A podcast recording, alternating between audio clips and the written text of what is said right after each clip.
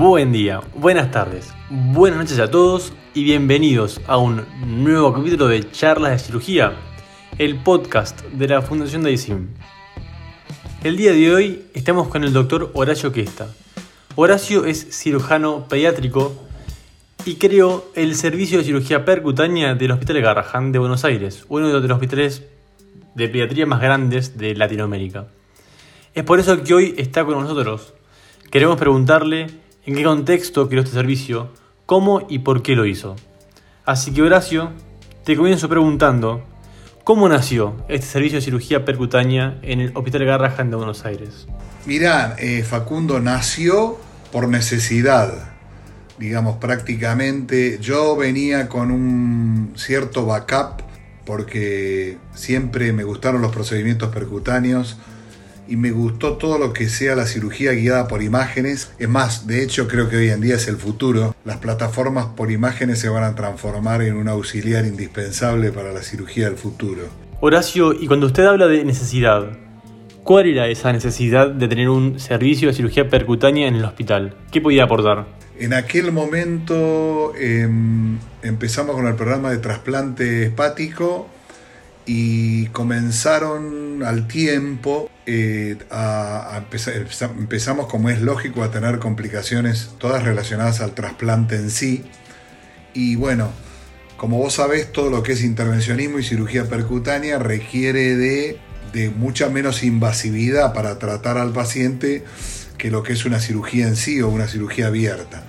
Con lo cual comenzamos a ofrecerle a estos pacientes trasplantados hepáticos todos estos procedimientos, que los fuimos aprendiendo casi sobre la marcha y fuimos medio autodidactas en esto.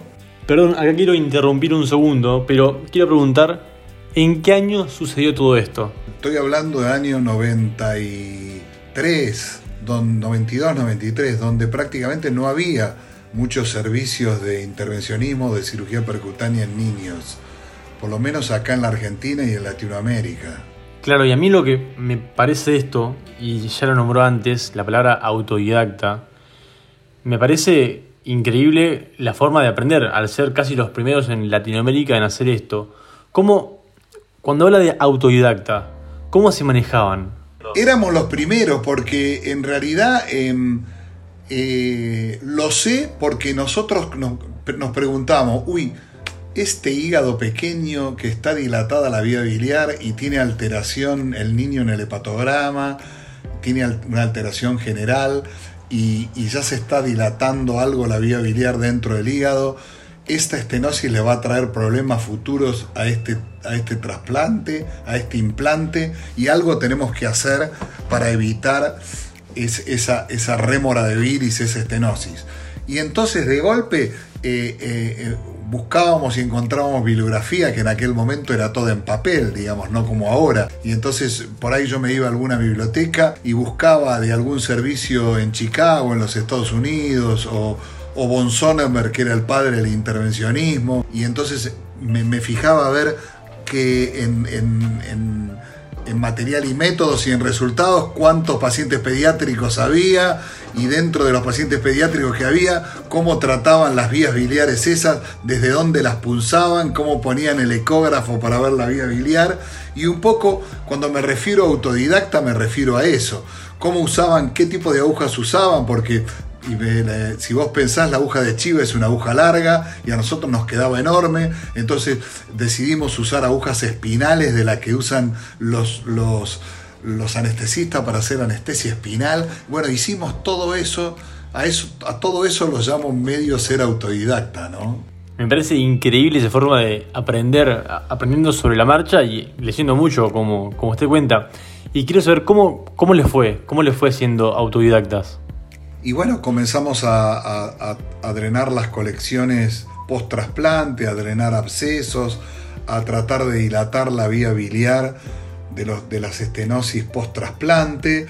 Eh, era, era, un desafío grande para nosotros los hígados reducidos, porque vos sabés que en, como nosotros trabajamos con pacientes pediátricos, el trasplante se hace reduciendo el hígado en general a los segmentos 2 y 3 y entonces cuando, se hacía la, cuando hacíamos la anastomosis de la vía biliar, en algunos casos teníamos estenosis y era para nosotros todo un desafío poder canular esa vía biliar pequeña que tenía 2 a 3 milímetros y poder pasar una guía de alambre, dilatarla, hacer una colangioplastia. Bueno, así nació el servicio de intervencionismo y de cirugía percutánea del Hospital Garrahan. Eh, Aquello me puedo pensar año 92-93 con ustedes yendo y viniendo con los catéteres y pensando cómo, cómo hacer para, como usted dice, drenar esas vías biliares tan pequeñas.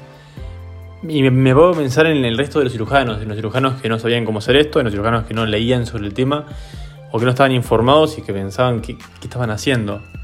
Así que acá me surge una pregunta que es, ¿tuvieron dificultades a la hora de, traer esto, este, este nuevo método innovador, innovador en, Argentina, porque claramente, como ustedes decía, en el mundo ya se está usando, de proponer un nuevo tratamiento para esos pacientes. ¿Pero tuvieron dificultades al proponer esto? Y tuve, tuve, a ver, no tuve grandes dificultades. A ver, yo siempre digo que tengo la, la gran suerte de poder trabajar en el Hospital Garrahan, que es un hospital de primera línea, y dentro de todo nosotros podemos trabajar con una tecnología que lamentablemente no la tienen quizás otros hospitales, pero nosotros podemos llegar a tenerla y eso, eso la verdad que para nosotros es muy importante.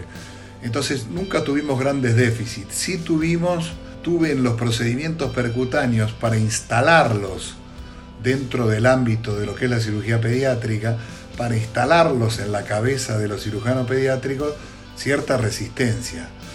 Viste que cuando uno eh, surge alguna nueva metodología y uno no la realiza, la tendencia que tiene es en dos caminos, o a, ignorarla o a negarla.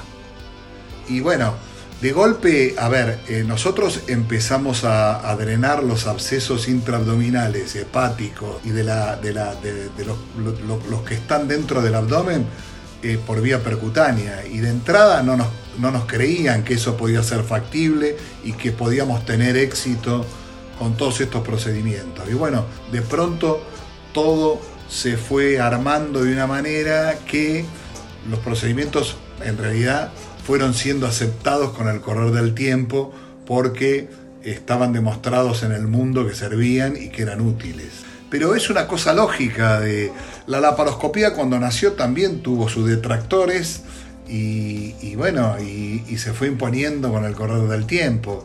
Entonces, en esto es exactamente lo mismo. Sí, lo que dice tiene mucho sentido.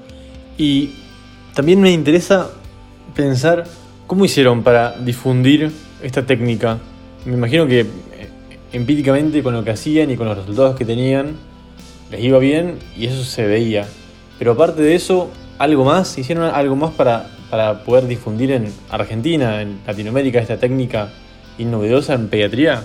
Escribimos varios trabajos eh, y, bueno, presentamos varios, varios trabajos en, congresos eh, que en realidad fueron bien recibidos y, bueno, y realizamos varios cursos. Yo me acuerdo que en el 2004, cuando asumí la presidencia de la Asociación Civil Argentina de Cirugía Pediátrica, hice un curso en un congreso que se realizó en Córdoba sobre cirugía percutánea en, cirugía pediátrica. Y creo que fue el primer curso que se hizo para cirugía pediátrica, que lo hicimos, que en aquel momento lo hacíamos con animales. Y entonces lo hacíamos con animales de laboratorio, y reproducíamos colecciones, abscesos y, patología que veíamos eh, en el humano, lo reproducíamos en animales para poder usarlo eh, como, como, modelo para, para, en alguna medida simular todos estos procedimientos. Y acá tengo una pregunta que un poco se va del tema de el por qué lo hicieron, de... pero tiene más que ver con el cómo lo hicieron. Yo sé, hablando con usted, que lo hizo con un imaginólogo y siempre hay esta pica, esta pelea, esta discusión de si en realidad el procedimiento tiene que hacerlo el imaginólogo, si el procedimiento tiene que hacerlo el cirujano, y ustedes armaron junto con un imagenólogo, un médico especializado en imágenes, el servicio de cirugía percutánea era usted, el cirujano, y, el imaginólogo haciendo lo mismo los dos juntos. Esto, primero quiero preguntar por qué lo hicieron así, y segundo, si hubo algún beneficio en hacerlo así.